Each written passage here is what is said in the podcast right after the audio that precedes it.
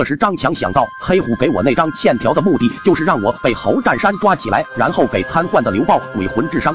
想明白后，对刘豹说：“这些手脚筋我不会。”刘豹一听张强不会，连忙央求说道：“张鬼一一，只要你接上了我的筋，让我能去找侯占山报仇。我生前曾埋下了一笔巨款，那个埋钱的地方，我立刻告诉你。”听到这，张强说：“好的，我试试。”张强看到坑道里有稻草，于是张强扎了一个稻草人，然后找来四根短铁丝，当成四道筋，塞到了稻草人的四肢中。刘豹的断筋被接上，他终于能站起来走路了。刘豹的鬼魂挤出了坑道，将张强偷偷放了出来。张强临走，刘豹低声告诉张强：“我的那笔巨款就藏在眉山山顶的一棵大树下。”张强逃出了坑道，直奔眉山的山顶而去。到了山顶，他两手扒土，不大一会儿便在树下爬出了一个书包。可是还没等他打开书包，就听四周围一声大喝：“不许动！你被捕了！”冲出来的竟是警察。张强真被捕了。这书包里装的不是钱，而是五千。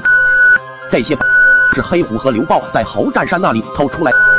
警察们顺藤摸瓜到山下拘捕侯占山。侯占山知道自己罪行严重，他腰缠炸药逃进煤矿，穷途绝路的侯占山点燃了腰畔的导火索，就听轰隆一声，他将自己永远的埋在了矿井中。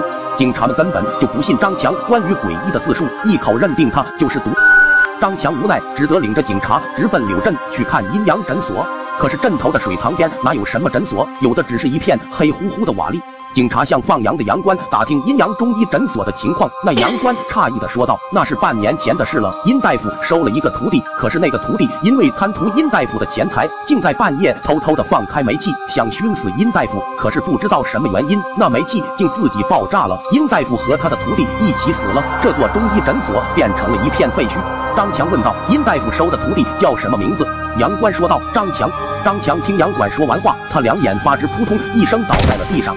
张强倒在地上的尸体迅速的枯萎，最后变成了飞灰。